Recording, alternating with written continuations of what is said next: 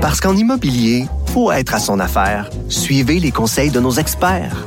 Via Capital, les courtiers immobiliers qu'on aime référer. Bonne écoute. Cube Radio. Radio. Cube, Cube, Radio.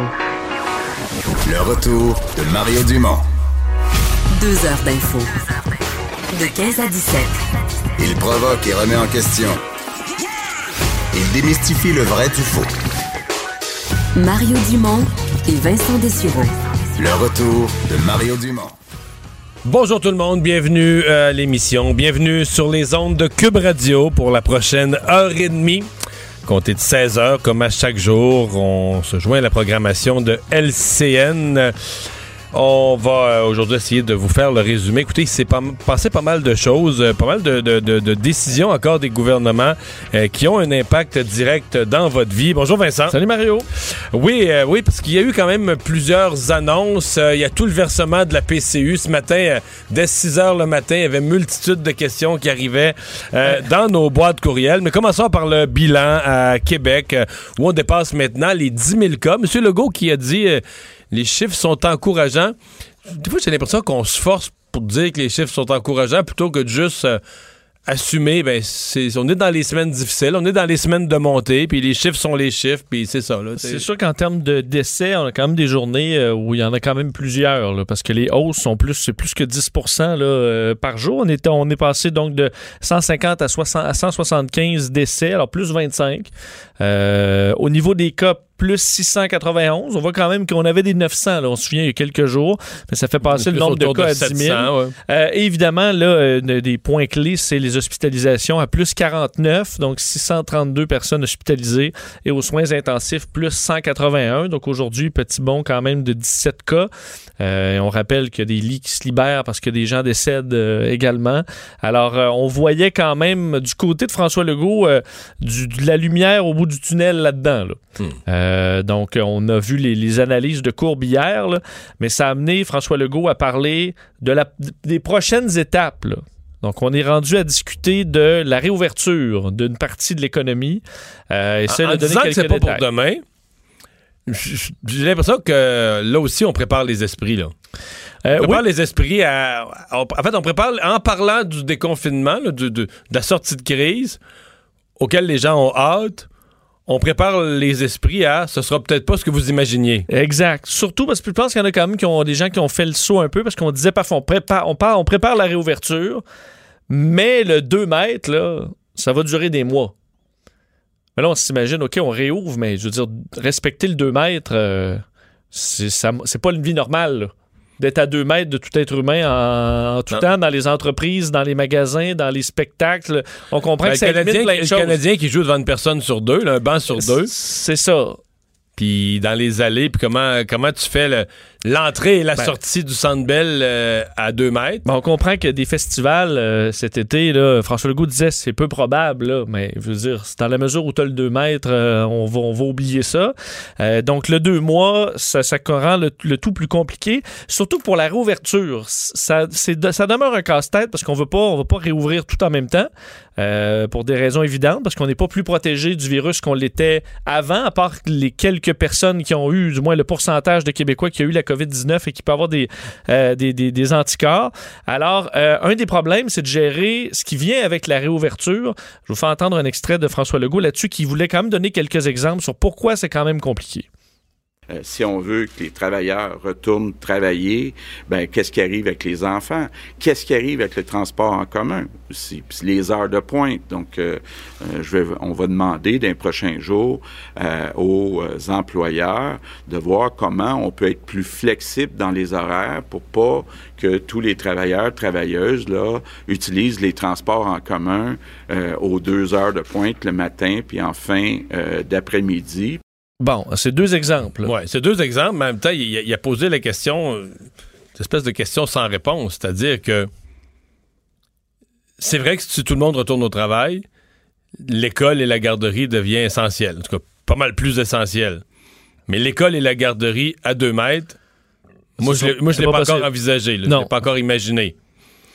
C'est que c'est comme s'il lance la question comme ça, comme s'il nous amène, il nous amène tous, nous, à réfléchir à la situation, là.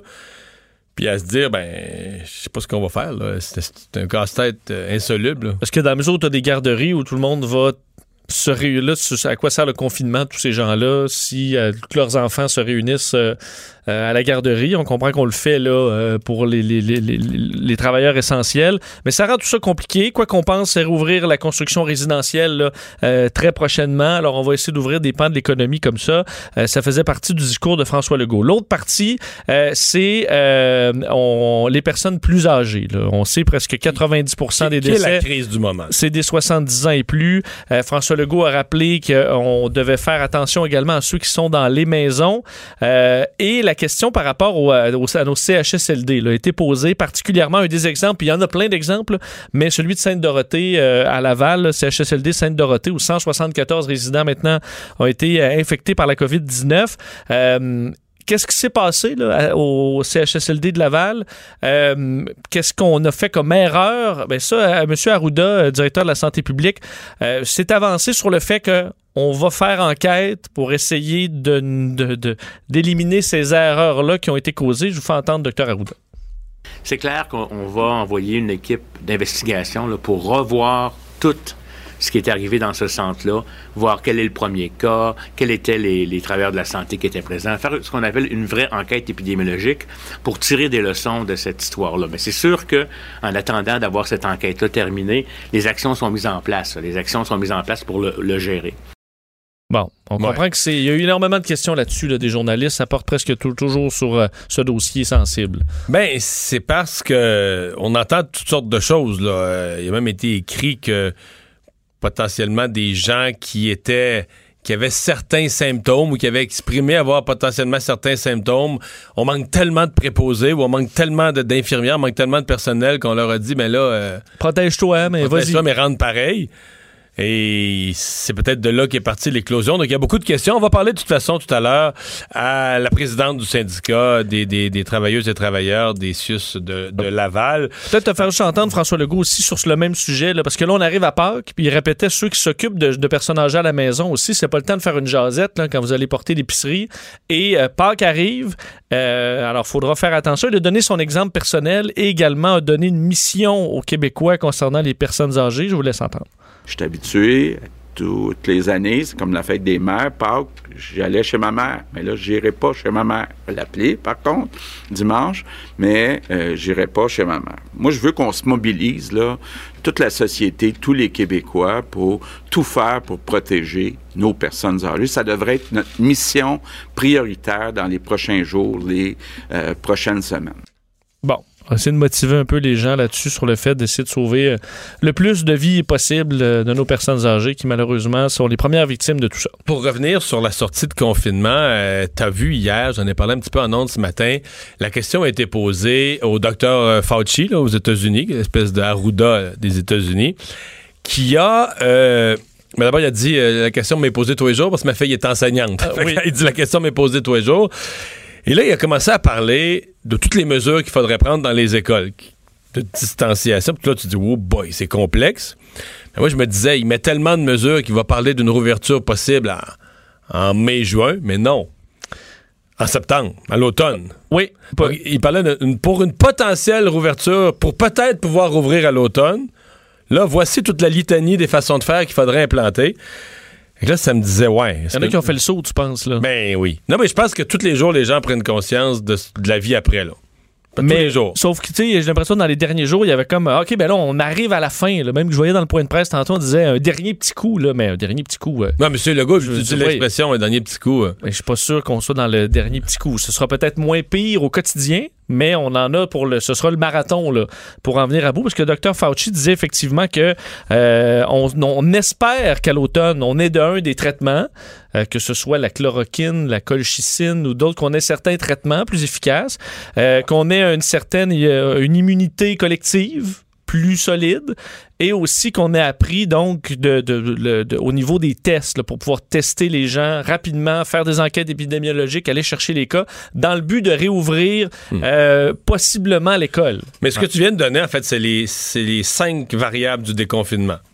En fait, la cinquième, je la mets à part, je vais y arriver après, mais les quatre, c'est ben, le 2 mètres, l'apprentissage collectif d'une nouvelle façon de vivre puis de nouvelles règles d'hygiène. Ça, on est, en, on est en train de vivre ça. Deux, des médicaments pour soigner les gens qui l'ont. Donc, la crainte de mourir devient beaucoup moins grande parce qu'on se dit, euh, aux soins intensifs, etc., on a un médicament ou on a une combinaison de médicaments où on peut sauver tout le monde. Donc là, tu as moins peur de l'avoir. Euh, la troisième chose, euh, c'est la, le, le, le, disons, le, développement de la part des employeurs, des organisations, etc., de nouvelles façons de faire qui va aider aussi.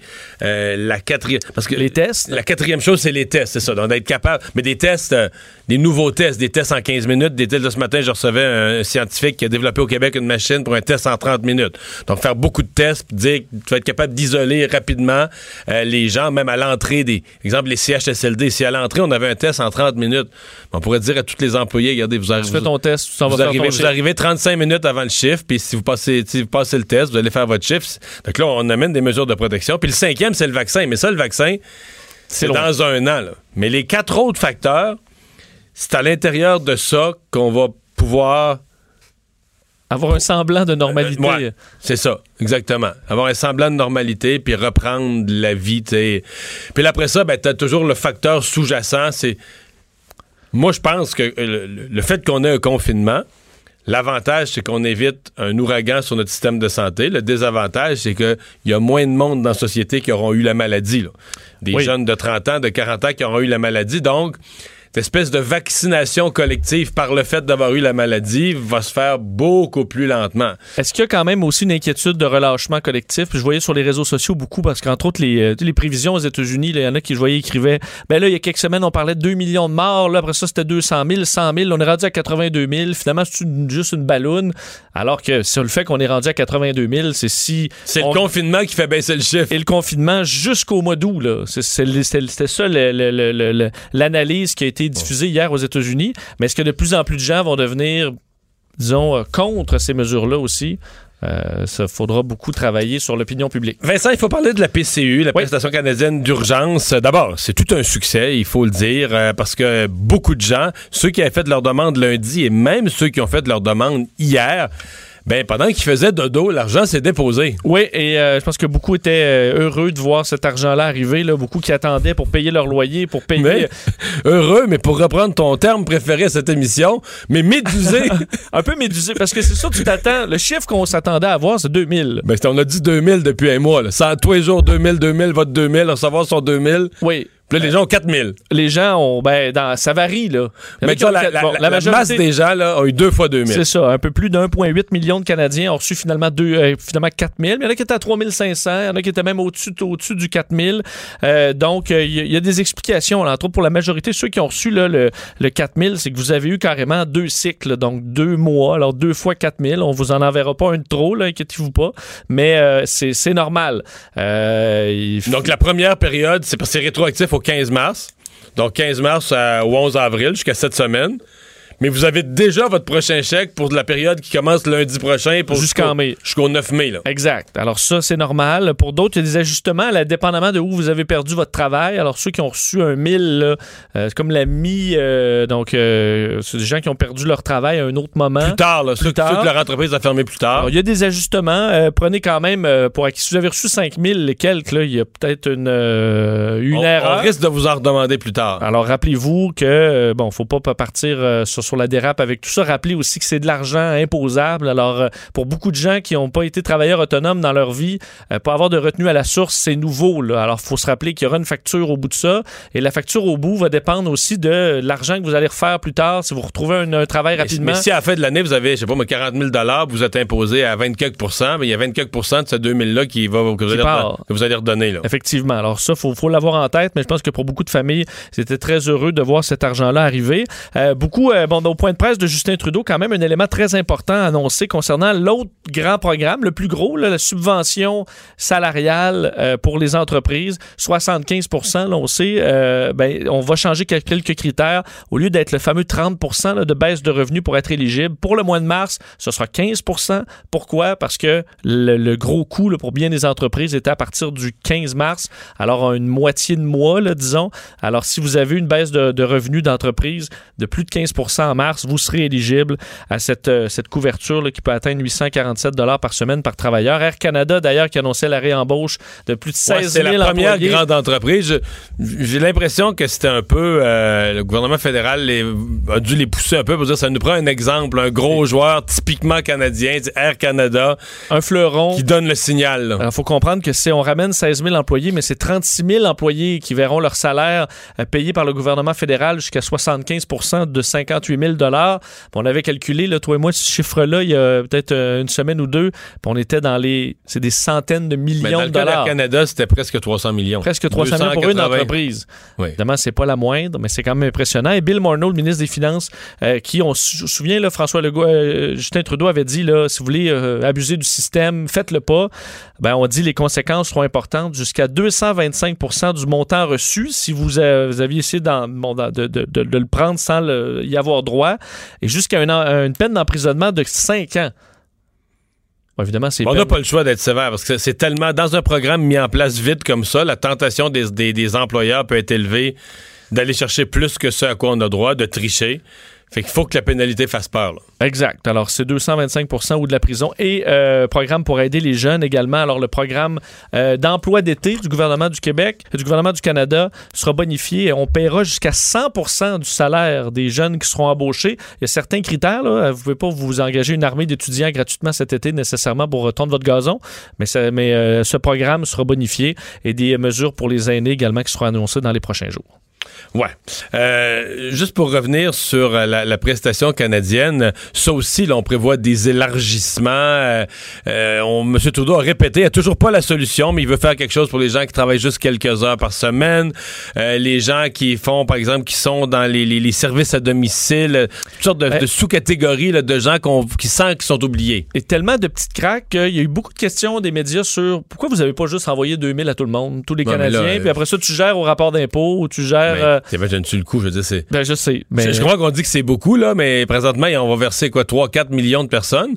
Mais le Canada, c'est 38, là. Oh, t'as raison. C'est pour ça qu'il a, il a dit que le ben meilleur ben système ben était, selon lui, tout ça. Puis effectivement, il y a des cracks, puis on les bouche euh, le, plus qu'on peut. Voilà. Euh, parlons de. Ben oui, pendant que M. Trudeau, justement, ce matin, faisait son point de presse quotidien, ben, sur les fils de presse, une autre énorme nouvelle tombait aux États-Unis. Absolument. Bernie Sanders qui se retire de la course. Alors, plusieurs étaient peut-être surpris, quoi qu'on savait que sa campagne euh, ben, avait du plomb dans l'aile depuis un certain temps, alors qu'il y a quelques mois, euh, euh, Mario, on se demandait si il était battable. On sait après les premiers votes dans certains États, on se demandait s'il allait prendre trop d'avance et finalement les choses ont tourné et finalement bon Bernie Sanders qui se retire, ça a été annoncé à son équipe un peu plus tôt, communiqué, envoyé également aux médias qui dit que le sénateur Bernie Sanders a annoncé lors d'un appel avec toute son équipe qu'il suspendait sa campagne pour devenir président. La campagne se termine, mais la lutte continue. Alors, ça laisse la place à Joe Biden, 77 euh, ans, qui est désormais euh, pas mal sûr d'affronter euh, le, évidemment. Donald Trump. Mais si tu veux mon avis, je ne sais pas ce qui serait arrivé si Sanders était resté en avant jusqu'à un certain point. Je je suis pas sûr que dans le contexte de la crise qu'on vit, économique et sanitaire et tout ce que tu veux, que tu sais, l'apprenti sorcier qui va venir essayer les, remèdes socialistes l'appétit pour ça. Tu sais, quand tout va bien, puis l'économie va bien, puis l'emploi, plein emploi, tu es peut-être plus prêt à essayer des, nouvelles recettes, là, des... des grands programmes sociaux. Euh, c'est sûr que là, le dossier santé universel aurait eu euh, probablement un terreau plus fertile euh, en ce moment-là. Hmm. On va, on vous l'avait promis, donc euh, on va faire cette entrevue avec euh, la présidente du syndicat des travailleuses et travailleurs du Centre intégré de santé et de services sociaux de Laval, euh, Madame Marjolaine Aubé. Bonjour.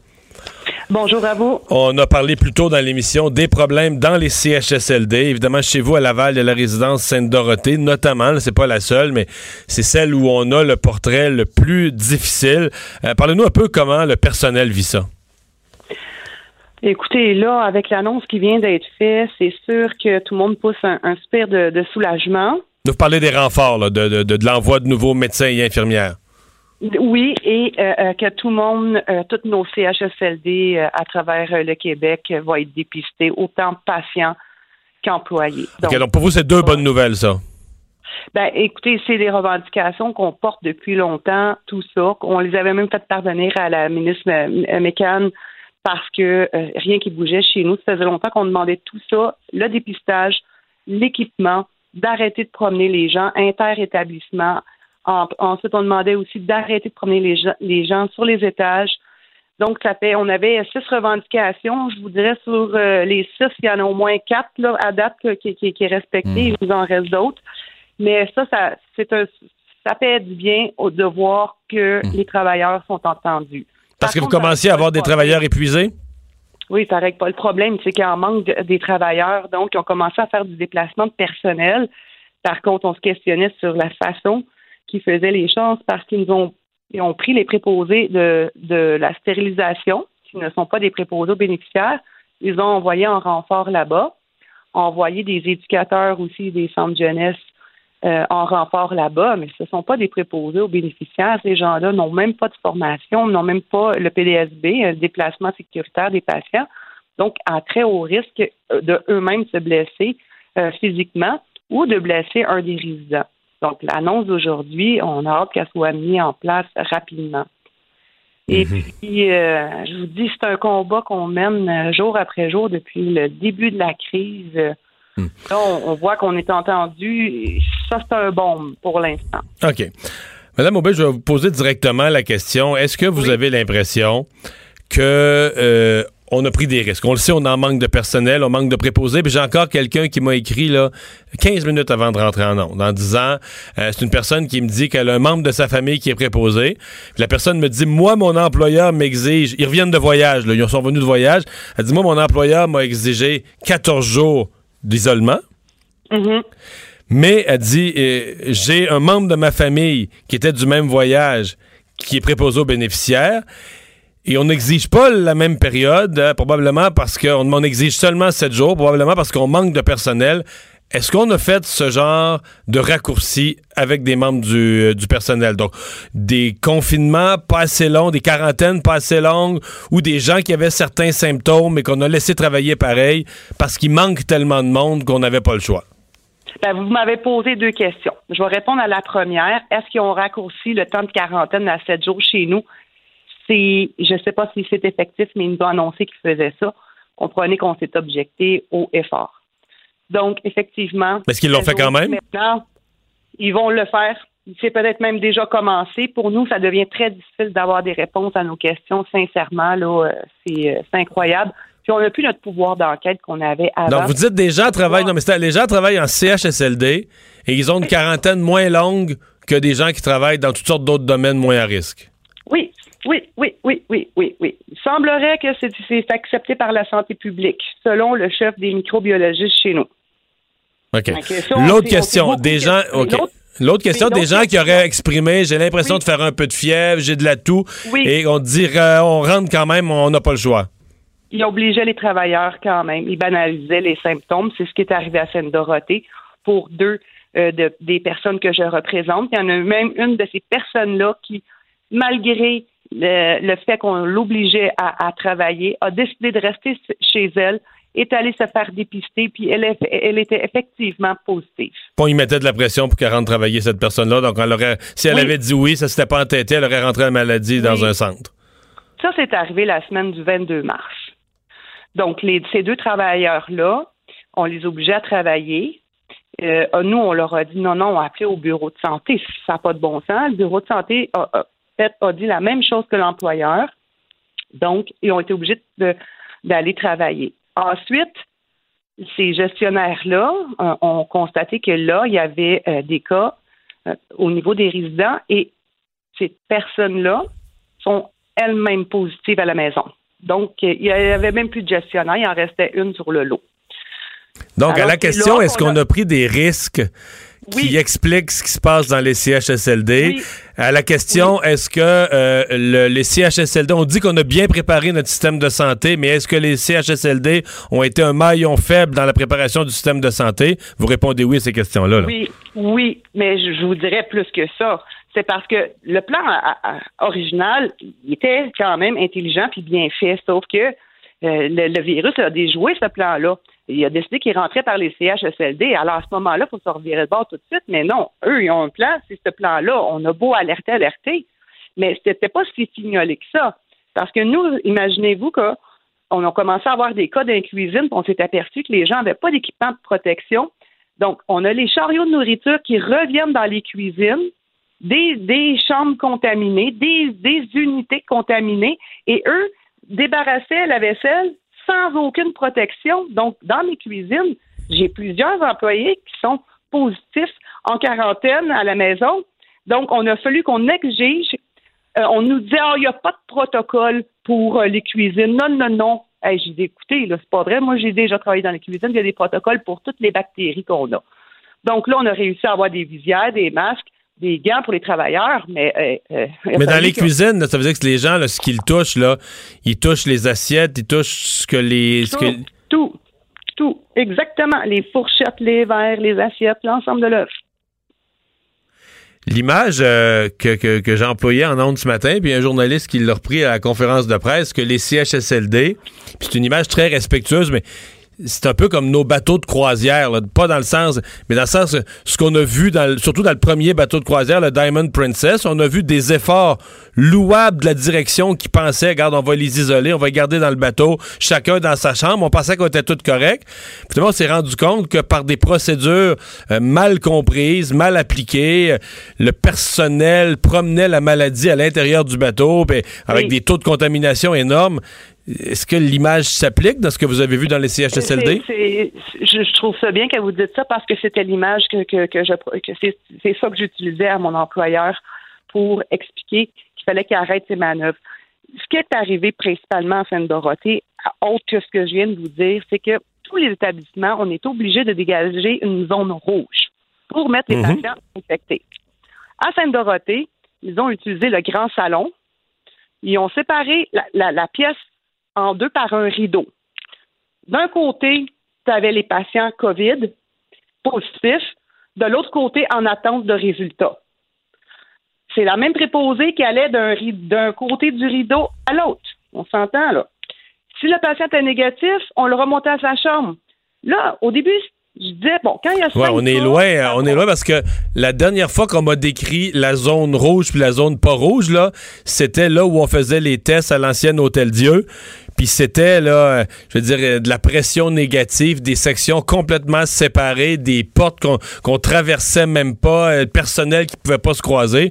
Vous me dites, ça, euh, la distinction entre zone rouge et autres zones dans les CHSLD, c'était pas blindé comme ça du tout là. pour ceux qui étaient infectés, positifs, ils étaient là, placés là. L'autre bord du rideau, c'est ceux qui étaient en attente de, de- de résultats parce qu'il y avait des symptômes. Mais il y en avait là-dedans qui n'étaient pas positifs. Mais le problème de ça, et c'est là que je vous dis que c'est, j'ai pris l'exemple du bateau. Ce exprime, j'ai exprimé à l'employeur, je, je lui ai dit, quand tu as cinq cas en CHSLD qui n'ont pas besoin d'hospitalisation, c'est normal qu'il y ait des zones rouges. Et j'ai dit, quand ton 5 devient 15, devient 30, je dis, on est pareil comme le bateau de croisière. J'ai dit, ces gens-là devraient être transférés à l'hôpital avant d'infecter tout le monde parce qu'on est en train de faire pareil. Comme le premier bateau. L'hôpital est vide chez, nous. Là. Ils ont fait du délestage. Il n'y a personne à l'hôpital. Là. là, ils nous ont dit aujourd'hui qu'on avait 38 hospitalisations, 8 aux soins intensifs. Écoutez, là, je m'excuse, là. Oui, des zones rouges, mais quand ça devient immense, il faut, faut se tourner Parce- vers l'hôpital. Eux, eux ont les chambres à pression négative, ils ont tout ça. Ouais. Il n'y a rien de ça dans Parce que, là, parce que là, on est à CHSLD. 105, euh, on est à 105 personnes infectées là, à, à la, ré- à la résidence Sainte-Dorothée. là. Ouais, mais ça, ça, ça, ça, c'est ça. On va ça. On attend les chiffres en fin de journée, voir si ça a bougé. Puis là, dépista- le dépistage du personnel a commencé euh, hier pour Sainte-Dorothée uniquement. Et déjà, juste aujourd'hui, entre aujourd'hui et hier, il y a déjà 40 euh, travailleurs de plus qui, qui est positif. Ah oui. Mais ça, c'est pour l'ensemble des travailleurs du CIS de Laval. J'ai pas le détail par établissement. Normalement, ils me le donnaient à tous les jours, mais aujourd'hui, ils ne nous l'ont pas donné. Donc en 24 heures, 40 travailleurs de la santé de plus à Laval. Hey, Madame Aubé, très instructif. Merci d'avoir pris le temps de nous parler aujourd'hui. Ben, merci à Au vous revoir. de nous aider à nous faire entendre. La présidente du syndicat des travailleuses et travailleurs du CIUS, du CIS pardon, de Laval. Bon. On leur souhaite que les choses euh, s'améliorent quand même un petit peu plus. Euh, on va venir, euh, Vincent. Donc, hier, à pareille heure, on, tombe un peu en bas de notre chaise en entendant la, nouvelle histoire que les caméras de surveillance présentaient concernant ce qui s'est passé dans la cour du Walmart à, à, Fleurimont, à Sherbrooke.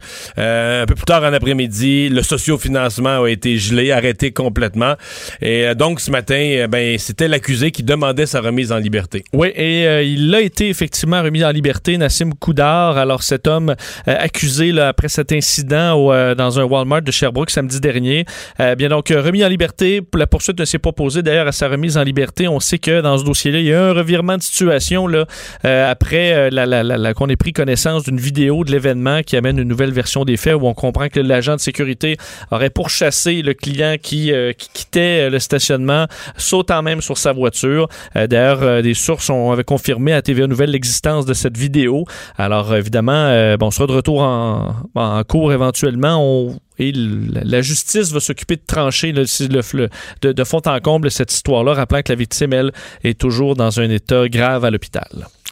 Et on a franchi il y a quelques jours le million de cas dans le monde. Quand on fait la somme de, tous les pays où il y a encore de la croissance, ça monte vite. Là. Ça monte encore. On arrivera dans les prochaines heures à 1,5 million donc, de cas, 87 000 décès euh, dans le monde. Et euh, dans, les pays là, où, bon, le nombre de décès est encore impressionnant. Aux États-Unis, hier, on, on a franchi, on a, presque atteint les 2000 morts en 24 heures. Aujourd'hui, on a un bilan qui s'enligne pour être similaire. on est déjà à 1400 décès aux États-Unis, 779 dans l'État de New York. C'était un record aujourd'hui pour l'État de New York. Le Royaume-Uni aussi, euh, Mario, hier, c'est un record à 800. On est à 938 décès euh, à l'heure actuelle pour le Royaume-Uni qui se dirige selon des modèles vraiment avec des, chiffres assez effrayants en termes de nombre de décès. La France, hier, qui en eu 1400. Hein. Là, présentement, on est à 500 quelques, mais il manque tout le réseau des résidences pour personnes âgées. Il manque encore plusieurs données importantes pour euh, la France. Alors, encore plusieurs pays. Il faut comprendre que... L'Espagne, qui avait eu une coupe de journées plus encourageante vient d'avoir une coupe de mauvaises journées. Je sais pas aujourd'hui, j'ai pas vu les chiffres. C'était reparti à la hausse pour l'instant, c'est que je t'ai pas donné le chiffre parce que euh, je sais pas sûr, je suis pas sûr s'il est encore complété, mais dans les deux derniers jours, effectivement, on avait vu un, rebond. Andrew Cuomo dans l'État de New York disait, euh, par contre, que là les cas, comme dans certains pays d'Europe, euh, plafonnent, mais le nombre de décès continue d'augmenter. Mais c'est dans certains cas des gens là, qui étaient sur respirateur depuis 10, 11, 12 jours, même 14 jours, et qui là décèdent. Alors lui souhaite que le nombre de décès suive cette tendance-là et euh, recommence à baisser dans les prochains jours. On leur souhaite parce que New York, évidemment, euh, ça demeure l'épicentre dans le monde depuis euh, quelques jours maintenant. Merci Vincent. On s'arrête. Parce qu'en immobilier, pour être à son affaire, suivez les conseils de nos experts. Via Capital, les courtiers immobiliers qu'on aime référer. Bonne écoute. Le retour de Mario Dumont. Parce qu'il ne prend rien à la légère. Il ne pèse jamais ses mots. Cube Radio. Alors, euh, oui, la pandémie qui secoue tout le monde, euh, mais euh, il se passe pas une journée sans qu'on voit poliment, de différentes façons, des gens qui sont évidemment pour plusieurs des écologistes, certains des écologistes, diront des écologistes radicaux, mais qui sont incapables de se retenir, de voir, hein, ben là, pendant qu'il n'y a plus d'auto, plus d'avions, plus de déplacements, ben là, c'est parfait, là, on, on, respecte enfin la Terre, on respecte enfin nos objectifs par rapport au, au changement climatique. Y a Mathieu Boccoté qui a écrit un texte ce matin, Une vengeance de la nature, point d'interrogation. Bonjour Mathieu. Bonjour. Euh, oui, et euh, où euh, tu pars en faisant quasiment, je, je, vais le faire à ma façon, mais presque un parallèle entre certaines thèses qui circulent. Et je me souviens à l'époque du sida, certains religieux fondamentalistes là, disaient que le sida était une punition pour les homosexuels. Oui, mais c'est la thèse, je dirais, de tous les euh, de tous les esprits vengeurs que de voir dans les, le mauvais sort qui frappe l'humanité d'une manière ou de l'autre une forme de vengeance divine. En vengeance divine, effectivement, pour la droite religieuse au début des années 80, en disant que c'était l'espèce de, de la punition contre la, le côté dévergondé de la morale sexuelle des années 70. Hein, c'était l'espèce de discours délirant de l'époque. Mais ben, aujourd'hui, on assiste d'autres, euh, appelons ça d'une gauche religieuse, je ne sais pas si je peux me permettre ce terme, qui... Oui, parce que euh, devenu, pour certains, c'est une science, pour d'autres, c'est une religion. Oui, oui, puis je, je, dirais quand même plus largement, on peut croire que tout, il y, a, y, a, toujours un fondement presque religieux ou sacré dans toutes les doctrines politiques et quelquefois ça remonte à la surface dans les moments intenses. Et là, ce qu'on voit en ce moment, c'est une forme, j'aimerais dire, de, de panthéisme, hein, c'est-à-dire cette idée comme quoi la, la, planète serait une forme d'entité consciente, presque on divinise la planète. Et là, ce qu'on dit, c'est que l'homme a exploité la planète. Il a abusé de l'exploitation de la planète. Il a maltraité la planète et la planète se venge. Et là, on voit toute une série de propos euh, chez des gens qui sont pas des, des euh, demi-lettrés, des gens qui sont articulés, qui ont une culture, qui sont intellectuellement développés, qui ne peuvent retenir leur joie devant la crise. Alors, ça peut prendre la forme, eh bien, c'est la vengeance devant un système d'exploitation capitaliste et la planète a un mode d'autodéfense, elle contre-attaque avec les moyens qui sont les siens. Euh, le moyen dans les circonstances, c'est le virus. Donc, une forme de version presque poétique de la crise. On trouve d'autres écolos plus militants qui vont nous dire espérons que ça dure le temps que ça bon, mais là il faut, faut le nommer là. faut le nommer. On a lu ça on a lu ça en fin de semaine. En fait j'avais pas lu ça. C'est quelqu'un qui me l'a fait remarquer. Dominique Champagne quand même qui a fait signer le pacte. Il y a eu des milliers des milliers de signataires toutes sortes de gens que je qualifierais des gens ordinaires bien intentionnés qui par un souci de l'environnement ont signé le pacte euh, qui doivent quand même être étonnés qu'ils ont signé euh, le, manifeste d'un mouvement qui aujourd'hui dit faudrait que cette crise se prolonge pour que l'humanité en, subisse pleinement la conséquence et prenne, les, en prenne conscience pleinement de ses erreurs. Là. Oui, ben c'est une forme de discours vengeur et apocalyptique. Alors, dans cet article qui ne manquait pas, que, que j'ai lu qui était dans la presse, qui manquait pas de sel, l'article, ça commençait en disant de sa résidence secondaire, Dominique Champagne nous dit, ensuite, il nous dit, il faudrait se concentrer à produire des biens essentiels, d'accord, et il espère ensuite que l'économie ralentisse pour tout le monde. Bon, alors, il y a toujours il y a quand même quelque chose d'amusant à voir quelqu'un nous euh, bien installé dans son dans son confort nous faire les vertus de l'austérité en disant ça comme ça. Mais euh, mais moi moi mon argent est déjà fait avec des spectacles qui sont un bien non essentiel. Dorénavant que ceux qui sont pauvres dorénavant restent pauvres. J'ignorais quant à moi que les grands spectacles qui exigeaient moult déplacements à Las Vegas relevaient des biens essentiels. Il se peut que ce le soit. Il se peut que ce le soit. Mais dans ce point de vue, je serais curieux de savoir c'est quoi la définition d'essentiel selon notre, notre, notre auteur. Mais sur le, moi, ce qui me frappe là-dedans, c'est le côté apocalyptique et vengeur. C'est-à-dire cette idée comme quoi l'humanité devrait payer pour ce qui arrive en ce moment et que et là on prête une forme de conscience à la planète. Moi ça, ça, ça me fascine. On est vraiment dans une mentalité religieuse primitive là-dessus. C'est une régression du sentiment religieux dans sa forme primitive. Puis j'ajouterais une chose. Est-ce que le, le, développement des dernières décennies avait quelque chose d'insensé Moi, on n'a pas à m'en convaincre. J'en suis convaincu. Est-ce que le capitalisme ne tournait pas tout à fait rond? Est-ce qu'il y avait des critiques de fond à faire? Est-ce qu'il y avait une forme de négligence environnementale? Tout ça, moi, je signe sans problème. Mais dans cette logique ce qu'il faut dire, c'est que l'homme se faisait du mal à lui-même et il y a un certain modèle de développement qu'il faudra réviser. Mais là, c'est pas dans cette logique-là qu'on parle en ce moment. On n'est pas dans une forme d'autocritique raisonnable de notre mode de développement.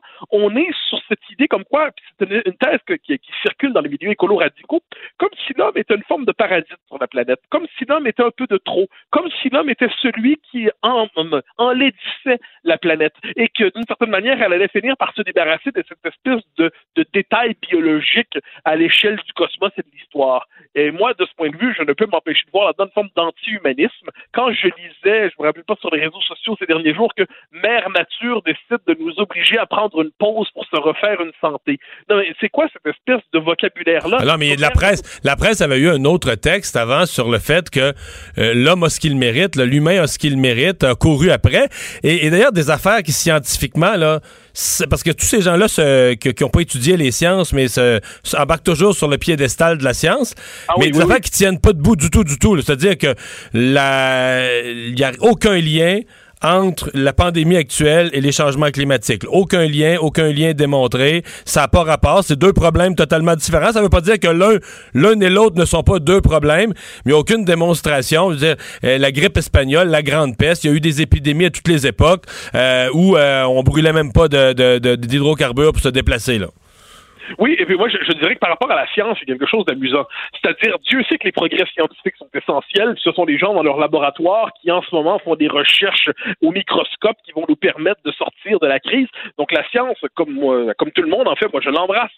Mais il y en a qui ont un rapport à la science comme d'autres à la religion. C'est-à-dire, ils mettent un S majuscule et ils oublient que la science, c'est une série d'hypothèses qui se contredisent. Ce sont des conclusions provisoires. Ce sont toute une série d'examens. Puis, à un moment donné, on arrive à une conclusion qui va être discutée ensuite. Alors, quand on nous dit la science, la science, la science, j'ai l'impression qu'on a des gens qui se cherchent en fait une autorité à majuscule euh, sous laquelle s'abriter, plutôt que de réfléchir en fait à la situation avec la situation qui est la nôtre, la condition humaine, c'est-à-dire des informations limitées, partielles, offertes à des dirigeants euh, qui ont des pouvoirs limités, mais qui cherchent à agir sur les circonstances. Et il n'y a pas ici de punition divine, que, que, la punition divine soit celle de Gaïa, comme on dit, hein, Gaïa qui serait dans son moment MeToo et qui voudrait, selon la, pour reprendre le texte qui a circulé beaucoup en France ces derniers temps, hein, Gaïa est dans son moment MeToo et se venge contre ses agresseurs. Eh bien, ceux qui sont dans cette mentalité-là, sans même s'en rendre compte, relèvent véritablement de la pensée religieuse primitive. Et là, on a envie de dire la science a un travail immense à faire, mais ne faisons pas l'erreur d'en faire une lecture euh, simpliste comme si c'était une religion de remplacement. Mathieu Bocoté, merci. Au grand plaisir. Au revoir. Alors, si vous voulez aller lire ça, euh, vous pouvez euh, retrouver ça dans le journal ce matin. Une vengeance de la nature, point d'interrogation, en parlant du virus. Vous pouvez aussi si vous aimez vraiment les idées politiques, philosophiques profondes, euh, ben son balado Les idées mènent le monde où il reçoit Mathieu Bock côté les plus grands esprits de notre époque. On va aller à la pause.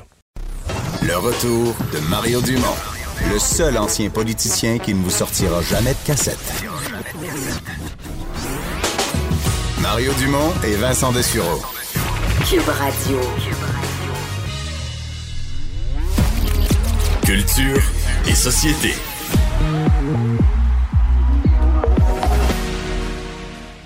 Avec Anaïs Guertin-Lacroix. Bonjour! J'ai essayé de poursuivre la voie. là, J'aimerais. Mario dit que, euh, comment je suis habillée, ce que tu m'as dit quand je suis entrée en studio, c'est la comme un ciel étoilé. T'as un chandail noir, noir, avec plein de petits points euh, scintillants. Ouais, puis c'est un ciel étoilé, la mettons, nuit. non, non, mais la nuit, t'es à la campagne quand il n'y a pas de, lumière de rue, là. Oui, là, C'était tu vois le ciel étoilé. que- C'est vrai, hier, c'était la lune rose. Oui, c'est vrai. regardé. Ah, tu t'es trompé, C'était pas, pas rose. rose Mais pantoute. pas tant rose, Non, la, la lune, Gérard. J'ai déjà vu ouais. euh, quelque chose de plus rose C'est que ça. la c'est aujourd'hui la journée rose, M. Trudeau l'a dit.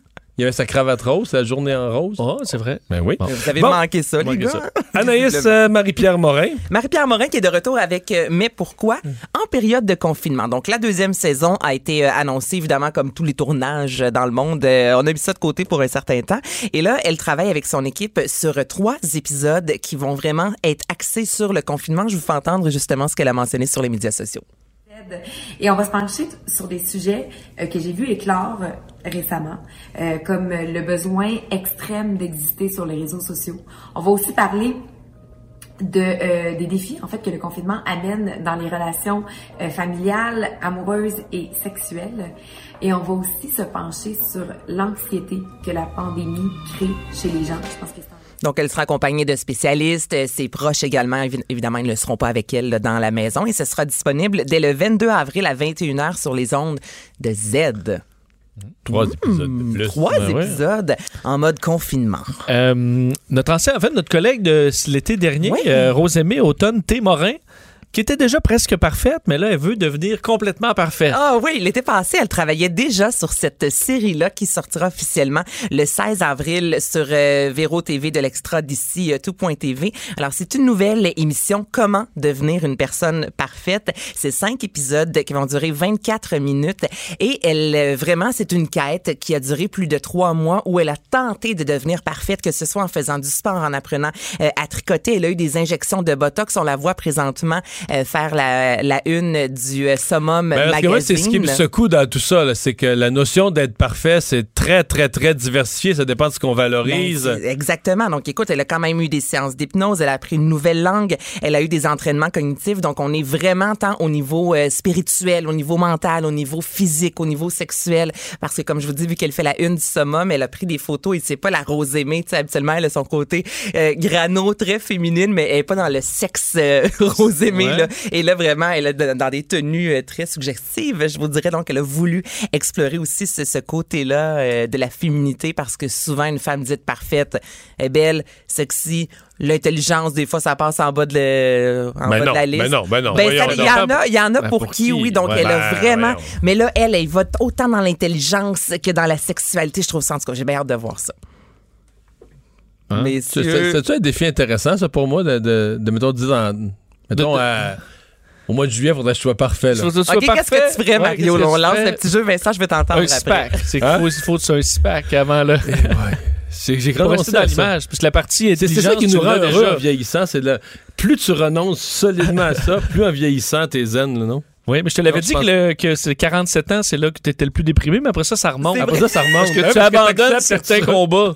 Alors là, tu as fait ça. Tu vois, tu es dans cette partie-là. OK, mais si t'avais une quête, le Mario, je t'ai dit de trois mois. Mais là, dans ce qu'elle a dit, là, ce qui m'a touché le plus, c'est- moi, dans le fond, c'est- j'aime tellement l'Italie. Là, ça, c'était à l'époque où on Tu pouvait apprendre voyager. l'italien. Mais oui, mais je, je- je l'ai parlé à différents moments. Là, je l'ai pratiqué plus. Parce que ça fait quand même une couple d'années que je allé en Italie. Mais, mais tu sais, mettons, ça, c'est pas acceptable que je parle pas italien. J'aurais de la facilité. Quand je l'étudiais, je l'apprenais tout de suite. Puis tout ça, puis là, je le désapprends. En plus, comme je parle un peu espagnol, ça, y a rien de plus infernal que d'essayer d'apprendre ces deux langues-là en En même même temps. Ensemble, ouais. Des fois, quand on était en Espagne l'année passée, puis ma fille, elle me disait, tu sais, je parlais avec, quelqu'un, je demandais quelque chose au restaurant, puis ma fille qui parle bien espagnol, mais zéro italien, elle disait, je sais pas ce que tu parles, mais c'est pas de l'espagnol.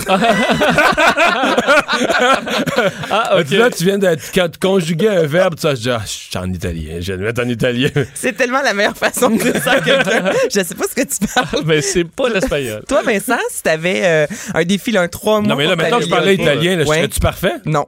Bon. Mais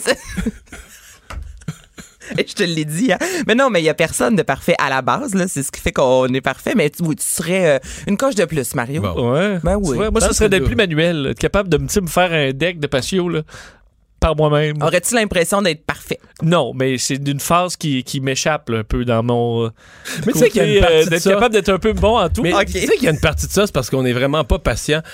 Moi, euh, mettons, je, mettons, tu parles un deck, là, tu sais, mettons, je montrerais des plans, là, je partirais à pleurer. Là. Oui. je, je vois les plans, je suis découragé, ça, ça m'intéresse pas, couper les morceaux de la bonne longueur. tout ça, je sais que je vais le faire à l'envers, je vais me tromper, je vais être obligé de défaire, ça va me choquer, puis tout ça. Mais il y a une couple d'années, maintenant, j'ai dé- décidé à changer complètement, là, dans un lavabo, tout le kit, là. OK. Les poignées, le bec verseur d'un lavabo de salle de bain, là. Puis avec le, tu sais, le petit bidule là, qui va boucher le trou, puis que tu tires ou tu repousses, puis tu Ah, tires, non, ok. avec la planche en dessous. puis- Pas que ça coule. puis ça fait deux ans et demi de ça, puis il est parfait, là. Mais je veux dire, euh, j'étais vraiment zen, j'étais en vacances. Je me suis dit, là, je fais ça. J'ai ouvert les instructions, j'ai regardé au complet sans me dire, recommencer avant. J'ai tout regardé les instructions. Puis je l'ai fait. Fait qu'on n'est pas si innocent qu'on pense. Mais non, c'est mais parce- t'as raison, la patience. mais c'est parce que quand on n'a pas ça en nous, on est systématiquement pas patient, on se voit pire qu'on est. Puis là, à un moment donné, on garoche tout ça dans les airs, tous les morceaux. Bon, je vais appeler quelqu'un!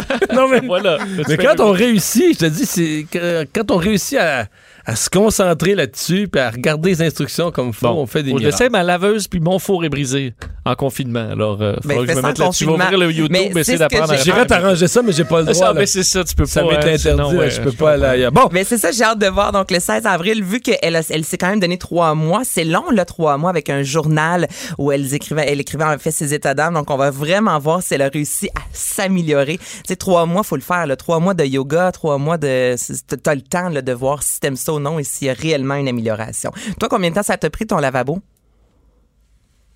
En tout et Ben, partout, sais-tu là, quoi? du moment où t'as pris Ça m'a paru décision. 9 heures, là. Probablement que ça a pris pas de Ça a dû prendre 1 heure et 20. OK. J'aime le ça m'a paru. non, non, mais à la fin, tu te dis, ah ben, c'est fait. C'est pas si pire. C'est pas si pire. Je m'appelle Marie-Christine Pinsonneau. Je vis à Occupation familiale. Avec Anaïs Guertin-Lacroix. Est-ce que tu nous parles de Marie-Christine Hey, Pinsonneau? je vous parle de Marie-Christine Pinsonneau qui travaille dans une euh, banque alimentaire. Donc, elle travaille beaucoup. C'est son conjoint qui est à la maison. Et là, je vous euh, la laisse se présenter. Je m'appelle Marie-Christine Pinsonneau. Je vis à Saint-Hubert, sur la rive sud de, de Montréal. Euh, J'ai deux magnifiques enfants, un petit garçon de deux ans qui s'appelle Illy et une petite fille de quatre ans qui se nomme Laetitia. On vit dans un petit demi avec euh, le confinement. euh, Ça peut être très restreint, mais euh, ça nous permet d'être de plus en plus créatifs pour amuser les enfants. Je trouvais ça intéressant, moi, de parler à une famille qui demeure dans un 4,5 parce que euh, même le gouvernement euh, l'a dit il n'y a pas si longtemps, laisser les enfants courir dans la maison. Trudeau a dit ça, mais tu sais, moi, chez nous, c'est pas long que tu as fait le tour de la maison. Je demeure dans un condo à Montréal. On s'entend qu'on peut pas courir des heures et des heures. Donc là, j'étais contente de parler avec Marie-Christine qui demeure dans un Deux 4,5. enfants à 4,5, là, les murs viennent ouais. vite. Là. Oh, ouais, c'est pas long que tu as fait le tour. Et euh, lorsqu'elle travaillait la semaine dernière, son mari lui a envoyé une photo et lui, même si c'est petit, c'est pas grave, on crie. Mon conjoint m'a envoyé des photos. Il avait fait une, un château pour enfants en plein milieu de notre cuisine salon. C'était vraiment allé euh, pas euh, pas petit, il était allé en grand. il avait mis des poteaux, une, une couverture qui faisait le chapiteau en haut. Les enfants ils ont même fait leur sieste dans la journée à cet endroit-là. Euh, il a amusé les enfants comme il pouvait. Donc, on peut faire euh, un Vraiment? château. On peut aussi, messieurs, faire euh, gonfler une piscine, une vraie piscine pour enfants, et la mettre dans la cuisine. Moi, je trouve ça fantastique. Marie-Christine Pinsonneau, tu es très hot. C'est important de le mentionner. On écoute ça. J'ai dit à mon mari, euh, je me semble pour amuser les enfants, je gonflerais la piscine euh, dans la cuisine. Sur le coup, il me dit, euh, ben voyons donc, mon amour, gonfler la piscine. Il dit, on peut la gonfler, mais on mettra pas d'eau dedans. Je dis, ben non, c'est place, pas d'eau dans la piscine. J'ai dit, on va gonfler la petite piscine, puis on va mettre de l'eau dedans pour amuser les enfants au lieu du bain. Ce soir, ça sera ça. Fait que là, mon mari a embarqué dans le jeu. Il a gonflé la piscine. Ça nous a pris un certain moment parce qu'elle est pas si petite que ça. Puis on a mis un petit peu d'eau avec des jouets aux enfants. Puis écoutez, ils se sont amusés un bon euh, une heure et demie, deux heures facile dans l'eau. Ça éclaboussait partout. Mais c'est pas grave. Qu'est-ce qu'on ferait pas pour nos enfants? Puis le lendemain matin, ma cocotte de 4 ans se réveille. Puis première chose qu'elle me dit, maman, peux-tu retourner dans la piscine? C'est cool quand même. La Faut juste pas que ça piscine. perce. Faut pas que ça pète parce que le voisin d'en bas est. Ouais. Le voisin d'en bas en confinement quand il va avoir de la pluie dans son salon. Non, mais c'est quand ça perce, là, les gars, une piscine gonflable. là. faut vraiment, mais Piscine vraiment. gonflable cheap, ça perce, ça perce jamais, ça. J'ai ça jamais perce vu ça percer. Non, ça une belle piscine gonflable quand ça perce dans une cuisine, quand t'échappes le couteau à patate sur le coin de, sur le coin de la piscine, non? Non, c'est vrai, faut faire attention. Là, elle me disait que les deux, avec leur chaudière, là, ils ont rempli à la chaudière. Ensuite, on- ils ont enlevé l'eau avec la chaudière. Tu sais, ça a vraiment pris une soirée. C'est un projet faire ça. Mais c'est là qu'on voit que quatre et demi, grande maison, peu importe, si on a envie d'être créatif, c'est possible. Ça manque pas d'imagination dans ton occupation familiale. Merci Anaïs. Bienvenue.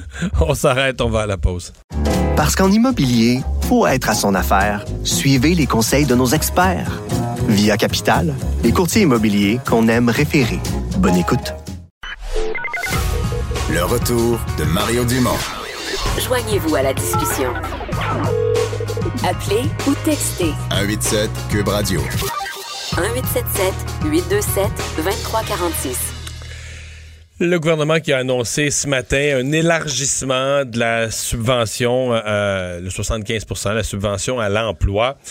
Euh, mais M. Trudeau qui est obligé de dire, Vincent, il y a un délai. Là, hein? Oui. Celle-là, on n'a pas la même rapidité, par exemple, que la prestation canadienne d'urgence pour les particuliers. Non, ce qu'on se dit que les entreprises ont plus de euh, marge de manœuvre dans certains cas, parce qu'on disait 3 à 6 semaines là, pour le 75 de, euh, de subvention salariale. Il dit, Justin Trudeau, évidemment, il dit on travaille très fort, on travaille très fort pour s'approcher davantage du 3 semaines que du 6. là. Ouais. Mais pour plusieurs, l'attente euh, commence à Mais il y, a devenir difficile. il y a déjà une semaine et demie de passé. Exact. C'est ça. C'est long. On va en parler avec Alexandre Verville. Il est propriétaire euh, d'un, restaurant, bar, le Saint-Houblon, euh, euh, microbrasserie en même temps. Alexandre Verville, bonjour.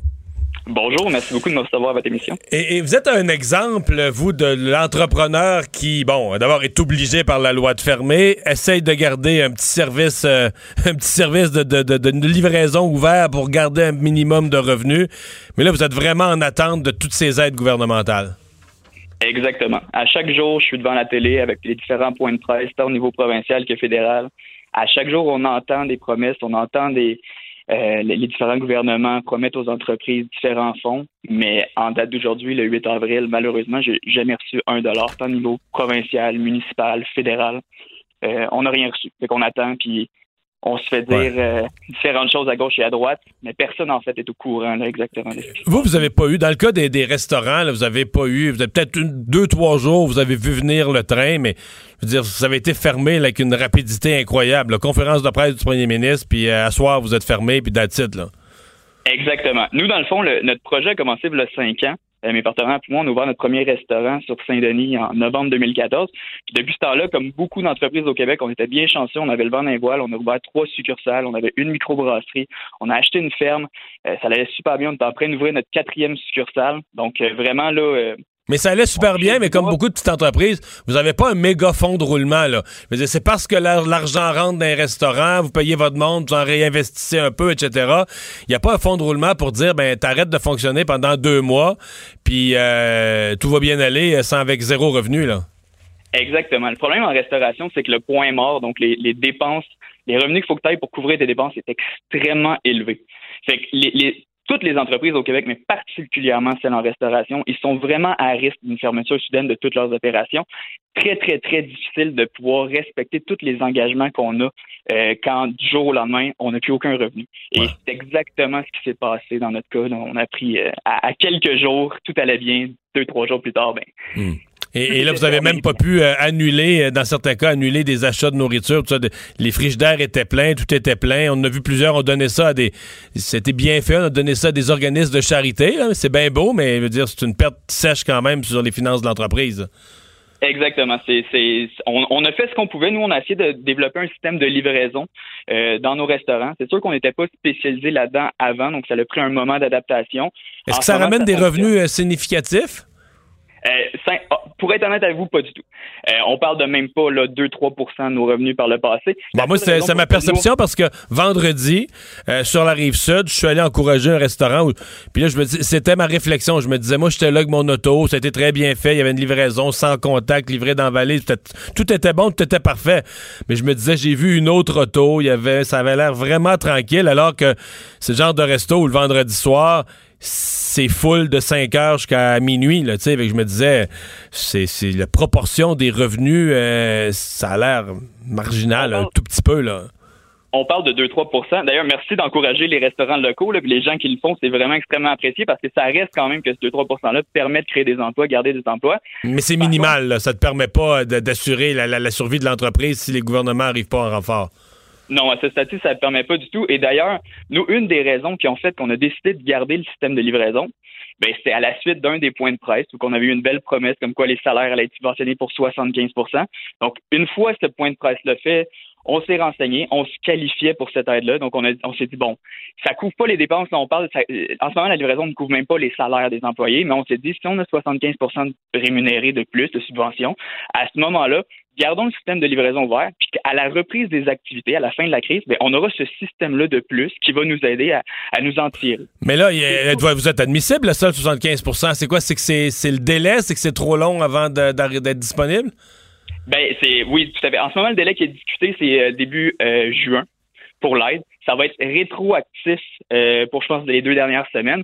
Mais en ce moment, ce qu'il faut savoir, c'est que les entreprises au Québec et au Canada, c'est un problème de liquidité qu'on a c'est pas c'est le fun les promesses. Aujourd'hui au point de presse là, plus on bonifie l'aide financière on bonifie le 75% il y a encore plus d'entreprises qui vont pouvoir se qualifier. Tant mieux on n'est on pas contre la vertu c'est super apprécié. Mais ce qu'on a besoin à court terme c'est de la liquidité pour respecter nos obligations. Parce que moi quand comme restaurant quand je peux pas respecter mon loyer au Québec, on a une vision un peu spéciale de l'entrepreneuriat. Les gens ils pensent que les, propriétaires d'entreprises commerciales, c'est tous des, riches capitalistes, tout ça. C'est pas le cas. Nous, on loue trois locations à Montréal, puis les trois propriétaires, c'est des gens qui c'est leur fonds de pension, qui sont dans leur, leur bâtiment. Ces gens-là, ben, il faut qu'on soit capable de les payer pour qu'eux puissent faire leur paiement. c'est la même chose pour toute la chaîne au niveau entrepreneurial au Québec. Donc, nos fournisseurs aussi, il faut qu'on soit en mesure de les payer. Parce que c'est des gens qui nous ont offert un service, qui ont besoin de cet argent-là, eux aussi, pour survivre. C'est pour ça qu'en ce moment, très, très difficile comme climat actuellement parce qu'à chaque jour, on entend des promesses. À chaque jour, on, fait, on se faisait l'argent va être disponible. Mais, on est le 8 avril, j'ai pas eu un dollar jusqu'à maintenant d'aide. Craignez-vous, vous qui connaissez bon euh, beaucoup de gens dans votre euh, dans votre industrie, dans le grand secteur de, de, la restauration, avez-vous peur que lorsque puis bon lorsqu'on sortira de de, de, de, ce confinement, euh, il y a beaucoup de joueurs qui soient plus capables, qui n'aient pas les reins assez solides pour rouvrir du tout? C'est assuré. En temps normal, la restauration au Québec, c'est un milieu extrêmement... Oui, déjà, ouais, je sais. Euh, là, avec la crise, je veux dire, c'est c'est assuré, mais je vous dirais que plus que la crise, en ce moment, moi, ce qui est un petit peu frustrant ou décevant, c'est vraiment le, ce qu'on demande aux entrepreneurs actuellement, en plus de leurs obligations régulières. Donc, moi, normal, mes restaurants sont fermés. Il faut quand même que j'opère, il faut quand même que je contacte mes fournisseurs, il faut quand même que je travaille. Mais en plus de ça, j'ai énormément de démarches à faire pour aller essayer d'aller chercher des fonds. Et actuellement, toutes ces démarches-là, on parle de centaines d'heures depuis trois, quatre semaines à mettre et encore une fois, au 8 avril, j'ai toujours accès à aucun fonds d'aide, hmm. tant municipal, provincial, fédéral, quand à chaque jour au point de presse, on nous garantit de l'argent, on dit qu'on est là pour les entreprises, euh, qu'on bonifie les différents fonds. Mais cet argent-là, il se traduit pas sur le. Euh, à Québec, à Québec et à Ottawa, on a dit dans les deux cas que les banques devaient être là pour leur PME. L'avez-vous senti, vous? Oui, euh, ça, ça faut le mentionner. Puis d'ailleurs, juste, je, suis très critique face au système en place, mais sérieusement, tous les intervenants. Euh, nous, on fait affaire avec la BDC et la RBC. Tous les intervenants de ces secteurs-là sont sont là pour les entreprises. Tout le monde veut nous aider. Quand, quand on contacte mon, directeur de banque de la RBC ou ma directrice de banque de la BDC, c'est des gens qui veulent vraiment, vraiment euh, ils savent la situation. Tu sais, eux, ils traitent ça à chaque jour. Ils savent la situation dans laquelle sont tous les entrepreneurs et essayent de nous aider. Le problème, c'est que personne n'a l'information. Les, points de presse se font et du jour au lendemain, la, situation change complètement. Hmm. Je peux, peut-être vous donner juste un exemple. Nous, au début, début de la crise, le gouvernement fédéral a mentionné toute l'aide financière va passer par la BDC. Et nous, il faut savoir qu'au Saint-Blanc, on était un petit peu avantagé face à ça parce qu'on avait déjà une expérience avec la BDC, On avait déjà un historique. Ils nous ont aidé à nous ouvrir notre première succursale en, 2014. Donc, on avait déjà un compte chez eux, tout ça. Dès que, dès que j'ai entendu ce point de presse-là, puis on remonte... Vous avez appelé à la BDC. Directement, j'ai appelé ma directrice qui était extrêmement contente de pouvoir m'aider. Euh, on commence les démarches. On parle de trois semaines de démarches avec, écoutez, j'imagine que vous en doutez, là, mais des, au Québec au Canada, on est quand même assez reconnu pour la lourdeur administrative de, nos de la paperasse, on, parle de centaines d'heures, sans, aucune joke. En parallèle à avoir à mettre à pied tous mes employés, en parallèle à avoir à, contacter mes fournisseurs, on parle d'une centaine d'heures pour remplir des formulaires, des documents, envoyer des états financiers internet. La, liste ne s'arrêtait pas. J'ai réussi à envoyer tout ça pour finalement me faire dire hier que mon dossier est, est comme préapprouvé, mais que le délai de traitement est de 4 à 5 semaines. Donc, on parle d'une démarche qui a commencé il y a plus que trois semaines et à laquelle il faut rajouter, en date d'hier, quatre à cinq semaines pour, je vous le rappelle, un aide financière d'urgence. C'est. C'est. Puis il y avait aucune. Ma directrice n'était évidemment pas du tout contente d'avoir amené ça. Il n'y a personne qui est content de d'avoir annoncé ces nouvelles-là dans le secteur actuel. Mais la raison pour laquelle il y a des délais supplémentaires, c'est que le gouvernement a changé son fusil d'épaule et là, c'est plus par la BDC qu'il faut passer pour l'aide financière. C'est par un autre chemin. C'est par, par, nos votre, votre message est très clair. Ben, meilleur des chances à vous et à tous les autres dans votre domaine. Alexandre Vervelle, merci. Eh bien, merci beaucoup. Le propriétaire des établissements Saint-Houblon. On va à la pause. Gilles Barry va nous parler au retour de cet apprentissage que nous aurons à faire de cohabiter avec la COVID-19 jusqu'à ce qu'un vaccin arrive. Parce qu'en immobilier, pour être à son affaire, suivez les conseils de nos experts. Via Capital, les courtiers immobiliers qu'on aime référer. Bonne écoute.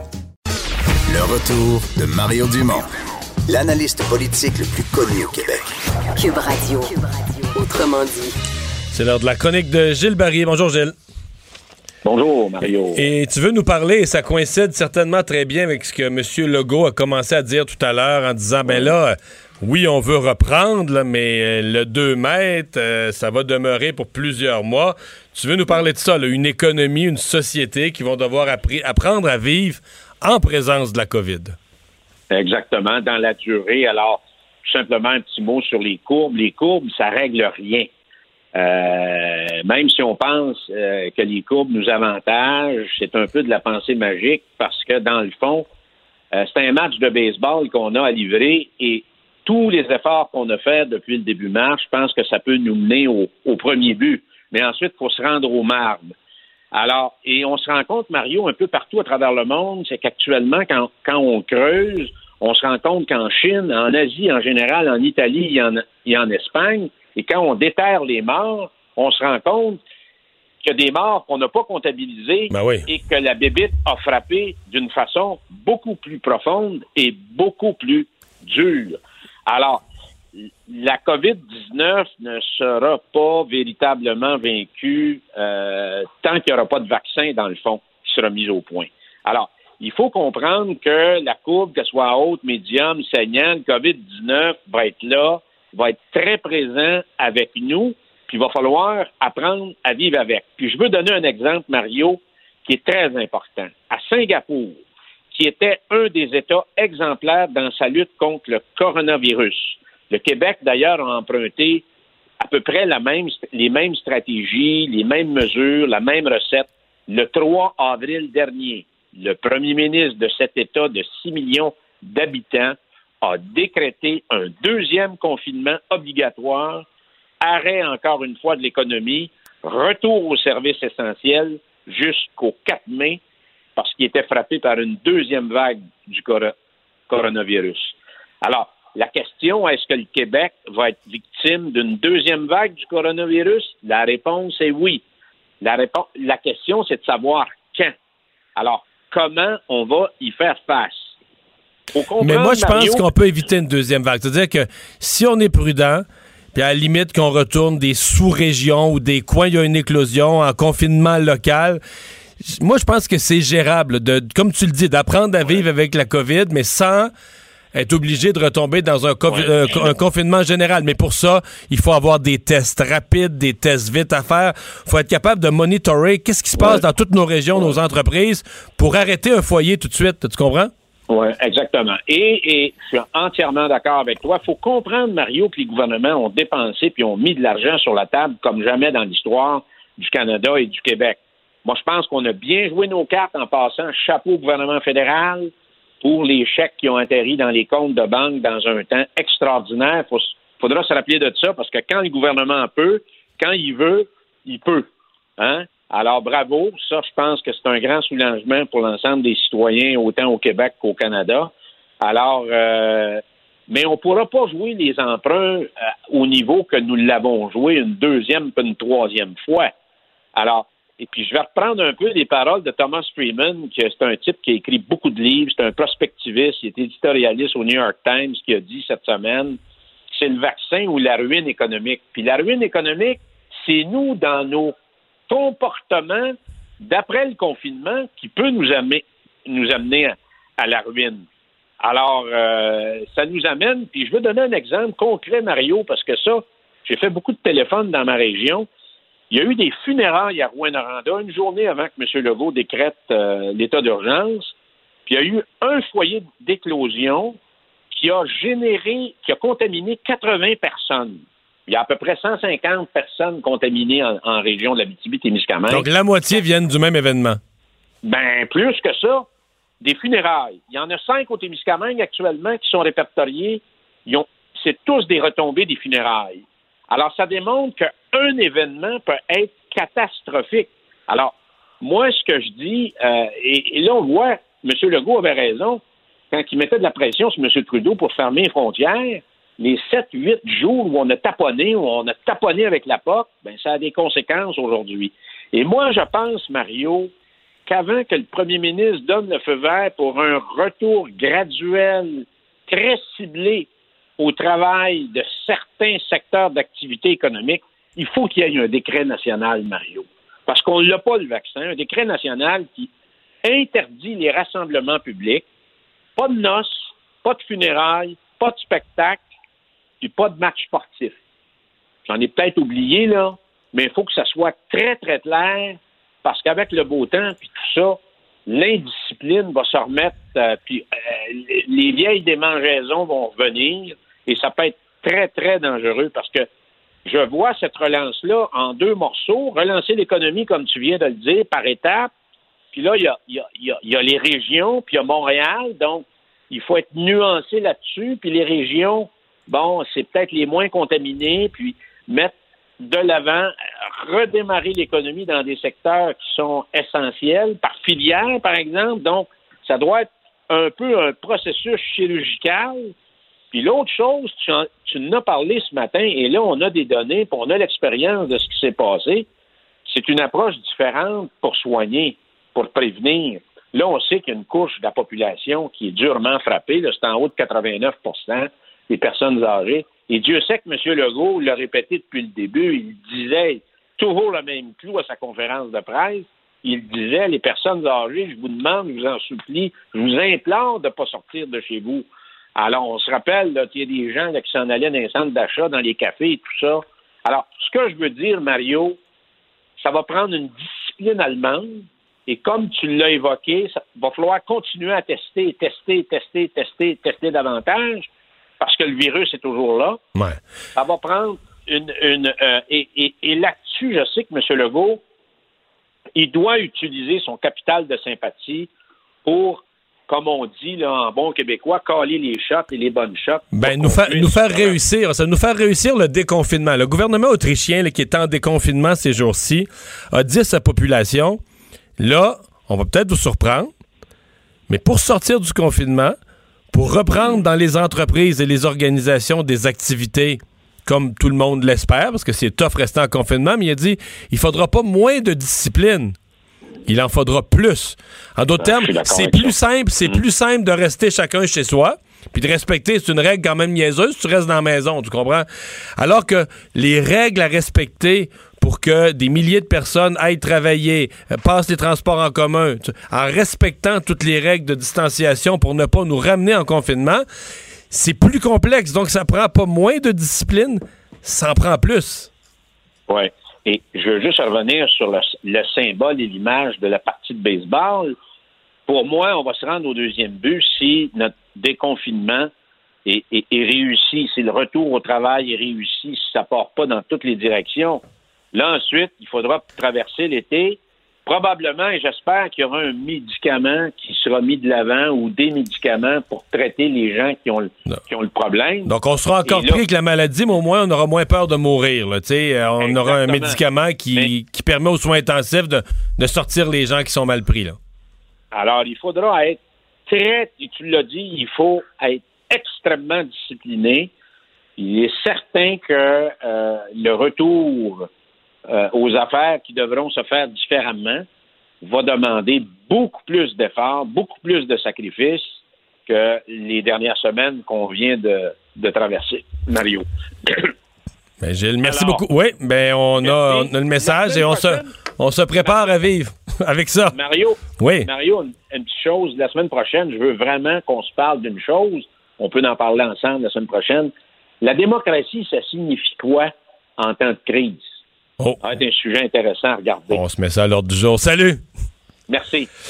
Alors Vincent, euh, dans les euh, rappels de la journée d'aujourd'hui, d'abord le Québec qui a franchi le cap des 10 000 cas de COVID-19. Oui, puisqu'on en a ajouté tout près de 725 décès supplémentaires, donc à 175. Mais François Legault, il voyait quand même des signes en- encourageants dans ce bilan, euh, parlant, puis vous en avez parlé, là, des prochaines étapes, donc se concentrer sur la réouverture, mais que le 2 mètres, là, on allait en avoir pour des mois. Alors, faut pas penser que la, euh, la normalité va, re- va revenir loin de là. Une douche froide pour tous ceux qui espéraient des festivals, peut-être plus tard, vers la fin de l'été. Des barbecues en famille, euh, tout ça, ce sera difficile. Euh, Euh, pour ouais. les personnes plus âgées, là, on rappelle des tests systématiques là, dans les CHSLD. Alors, on veut tester là, les employés, les, les, les- les- les résidents également, pour dans le but de les protéger. Alors, quelques annonces en ce, en ce sens. Alors que les versements arrivent de la prestation canadienne d'urgence, on sait, là, on a vu beaucoup de questions par rapport à ça. Par contre, d'ailleurs, on n'a pas tout à fait clarifié là, dans tous les cas. Est-ce que c'est tout simplement euh, qu'on a donné deux mois de prestation pour ceux qui ont reçu 4000? Est-ce que dans certains cas, il y a eu une erreur, des demandes dédoublées? Il faut quand même être prudent, mais sachez que l'argent est là quand même. On va s'assurer au gouvernement que vous n'ayez pas le plus que le maximum. Sinon, vous, vous devrez le rembourser euh, lors du rapport Il y a la complexité, les gens qui avaient fait leur demande via l'assurance-emploi. C'est qu'il y a un risque que vous ayez reçu de l'assurance-emploi et des prestations de la PCU et que le total soit trop élevé. Pour les gens qui ont juste demandé la PCU, ce qui le cas de beaucoup de monde et qui ont reçu deux fois 2000, tout est normal, mais tout est normal en ayant une chose en tête. Vous venez de recevoir votre deuxième chèque, c'est celui pour la période qui commence en fin de semaine jusqu'à la deuxième fin de semaine de mai. Donc Oui. là, vous n'aurez pas d'autre chèque jusqu'à presque Vous la mi-mai. là. un autre loyer, là, par Ah oui, exemple, vous à êtes- payer là-dedans. Vous êtes prépayé pour jusqu'à la mi-mai. Exact. Et ça, il faut l'avoir en tête, c'est bien important. Euh, les États-Unis qui viennent de rattraper l'Espagne pour le nombre de décès. Oui, quand même, euh, bon, euh, ça, ça- ça- ça- réveille quand même pour, euh, pour ce qui est des cas de- et des décès aux États-Unis là, qui augmentent encore. Même si on voit peut-être là, un ralentissement du nombre de cas quotidiens, le nombre de décès lui continue d'augmenter. On vient d'atteindre 14 500 morts, l'Espagne. En a 14 600. Alors d'ici la fin de la journée, euh, les États-Unis seront passés deuxième. L'Italie seule plus de décès, autour de 17 000. Alors encore des journées tragiques pour les Américains. Et on connaît, parlant des Américains, bien, on connaît maintenant ce que sera la course en novembre prochain pour la présidence. Donald Trump contre Joe Biden, étant donné que Bernie Sanders, donc qui restait dans la course, a décidé de ben, d'abandonner. on sait qu'il avait eu dans les derniers États des chiffres plus difficiles, alors abandonne à 78 ans. N'a pas appuyé Joe Biden encore. Est-ce qu'il le fera par contre? Ça, c'est à voir. La dernière fois, il y avait nuit en ne le faisant pas. Restez là, on se joint à la force de LCN après ceci. Cette émission est maintenant disponible en podcast. Rendez-vous dans la section balado de l'application ou du site cube.radio pour une écoute sur mesure en tout temps. Cube Radio, autrement dit. Et maintenant, autrement écouté.